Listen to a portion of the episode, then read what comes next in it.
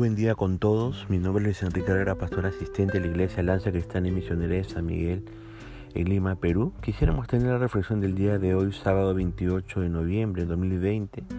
Vamos a estar hoy día reflexionando en el Salmo 113, que es un salmo de alabanza. Hemos querido titular a este salmo Alabad siervos de Jehová. Usted es un siervo del Dios de las Escrituras, tiene que alabar. Ahora, este salmo puede dividirse, creo yo, en dos partes claramente distinguibles. La primera parte comprende los versículos 1 al 3, en la cual nosotros encontramos una exhortación a la alabanza. Y en la segunda parte, que comprende los versículos 4 al 9, aquí encontramos nosotros una explicación del porqué de la alabanza. Entonces vayamos pues a la primera parte que nos habla acerca de la exhortación a la alabanza. Dice los tres primeros versículos, alabad siervo de Jehová, alabad el nombre de Jehová, sé el nombre de Jehová bendito desde, eh, desde ahora y para siempre, este, desde el nacimiento del sol hasta donde se pone, se ha alabado el nombre de Jehová. Como usted habrá notado, estamos ante una fuerte exhortación a alabar a Dios, ¿verdad? Recuerde que alabar a, Dios eh, significa elogiarle o celebrarle con palabras. Y el hacernos algunas preguntas nos, nos ayudará, creo yo, grandemente a poder apreciar esta pertinente exhortación a la alabanza. Quisiera germinar la primera pregunta, ¿no? ¿Quiénes son los exhortados a alabar a Dios? Y el texto responde diciendo sus siervos, ¿no? Una segunda pregunta es, ¿quiénes son los siervos de Jehová?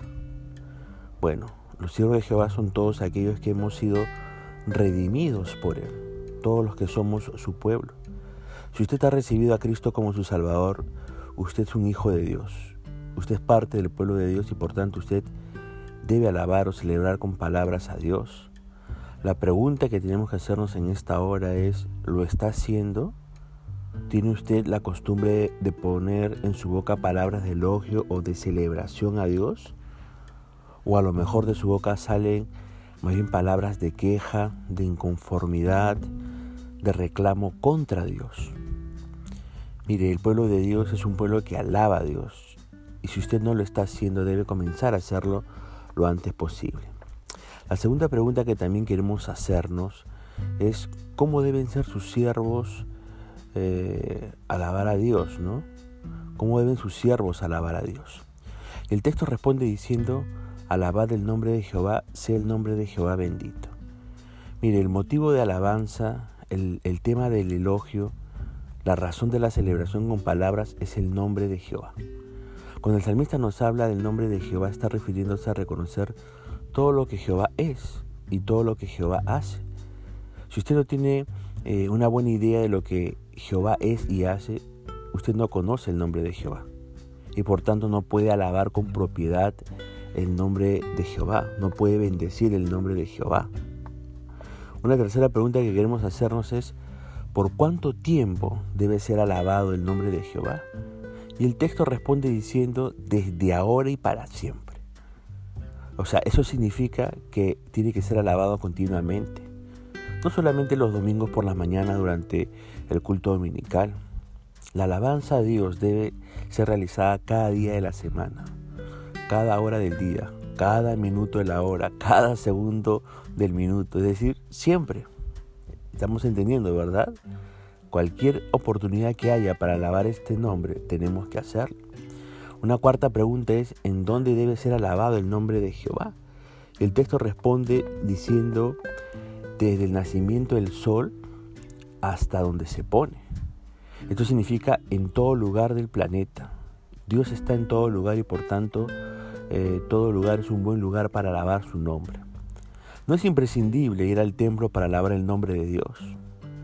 Hoy estamos en tiempo de pandemia y no estamos yendo a los templos, ¿verdad? Pero lo podemos hacer en nuestras casas, ¿verdad? Ahora, es bueno, es bueno hacerlo en el templo, pero no es imprescindible. Usted puede alabar el nombre de Jehová en cualquier rincón del planeta, en su cama, en su oficina, en la calle, en el trabajo, en su casa, etcétera, ¿verdad? Ahora, una vez que nosotros hemos analizado la exhortación a la alabanza, vamos a analizar ahora la explicación del por qué la alabanza. Y en esto de los por qué encontramos dos razones poderosas. Una primera razón por la que nosotros tenemos que alabar el nombre del Señor es por la infinita grandeza de Dios. Vamos a leer del, el Salmo 113, verso 4 y 6. Dice, Excelso sobre todas las naciones es Jehová, sobre los cielos su gloria. ¿Quién como Jehová nuestro Dios que se siente en las alturas, que se humilla a mirar en el cielo y en la tierra? Qué grandioso es leer estas palabras, ¿verdad? Jehová nuestro Dios es excelso sobre todas. Note, ¿ah? sobre todas las naciones. ¿Qué significa la palabra excelso? Significa muy elevado, alto, eminente. Jehová es Dios no solo sobre Israel, su pueblo escogido, sino sobre todas las naciones. Ahora, esto no significa que todas las naciones del mundo reconocen a Jehová como su Dios. Pero esto no cambia la gloriosa verdad que Dios es excelso sobre todas las naciones, lo quieran o no lo quieran todas las naciones. Por eso el salmista dice que la gloria de Jehová es tan extraordinaria que celebra sobre los cielos.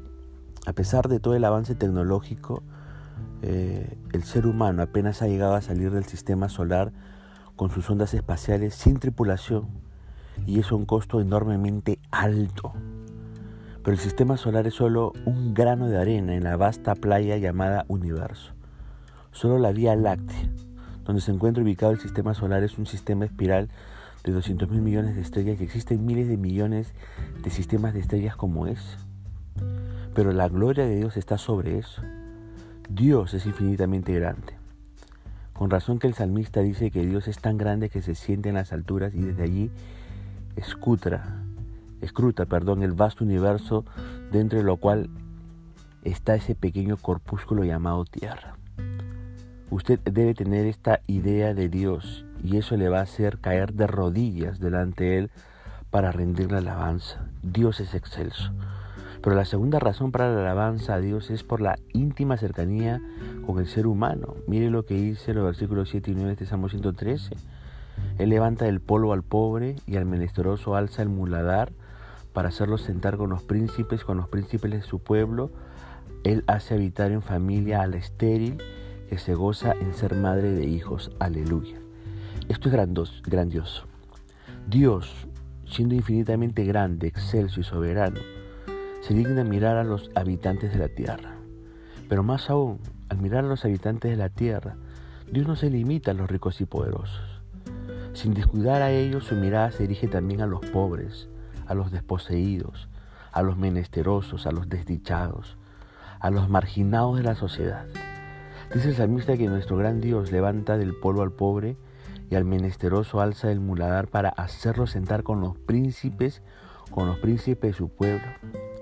Y sabe una cosa, aquí es donde entro yo. Porque yo era pobre espiritualmente hablando. Estaba arrastrándome en el polvo del pecado. Era un menesteroso espiritualmente hablando. Me hallaba en el muladar del pecado. Pero de allí me rescató Dios. Por medio de mi bendito Salvador, el Señor Jesucristo, me levantó del polvo, me sacó del muladar y me puso como un príncipe en su pueblo. Hoy soy parte de ese grupo privilegiado de reyes y sacerdotes de Dios, que reinaremos cuando Cristo venga por segunda vez e implante y estaure su reino milenial en esta tierra. Qué gran Dios que tenemos, ¿verdad? ¿Cómo no alabarle por la eternidad? Pero el salmista también considera a la mujer estéril. Una mujer estéril era despreciada entre el pueblo judío. Los esposos de una mujer estéril normalmente terminaban abandonándola pero Dios se fijó en la mujer estéril e hizo posible que sea madre de hijos. Y de esta manera la mujer estéril se gozó habitando en familia con su esposo y sus hijos. Qué hermoso, ¿verdad? Dios es experto en, en imposibles. Dios es experto en imposibles, recuérdelo. A lo mejor usted está enfrentando algún imposible desde el punto de vista humano. No se desespere. No se desespere. Recuerde que las cosas imposibles colocadas en las manos de Dios se tornan en cosas posibles. No olvide jamás que nuestro gran Dios se fija personalmente en situaciones que al hombre le parecen imposibles. Al contemplar a un Dios tan íntimamente interesado en el ser humano, el salmista termina su salmo alabando a Dios y diciendo aleluya. Y ese término aleluya, ¿qué significa? Alabado sea el Señor. Por lo tanto, si usted es un siervo del Dios Altísimo, alábele, alábele porque Él vive. Hasta aquí, punto final a esta reflexión. Dios mediante estaremos comunicándonos el día de mañana. Que la bendición del Señor sea sobre usted y su familia en el nombre del Señor Jesucristo. Nos escuchamos.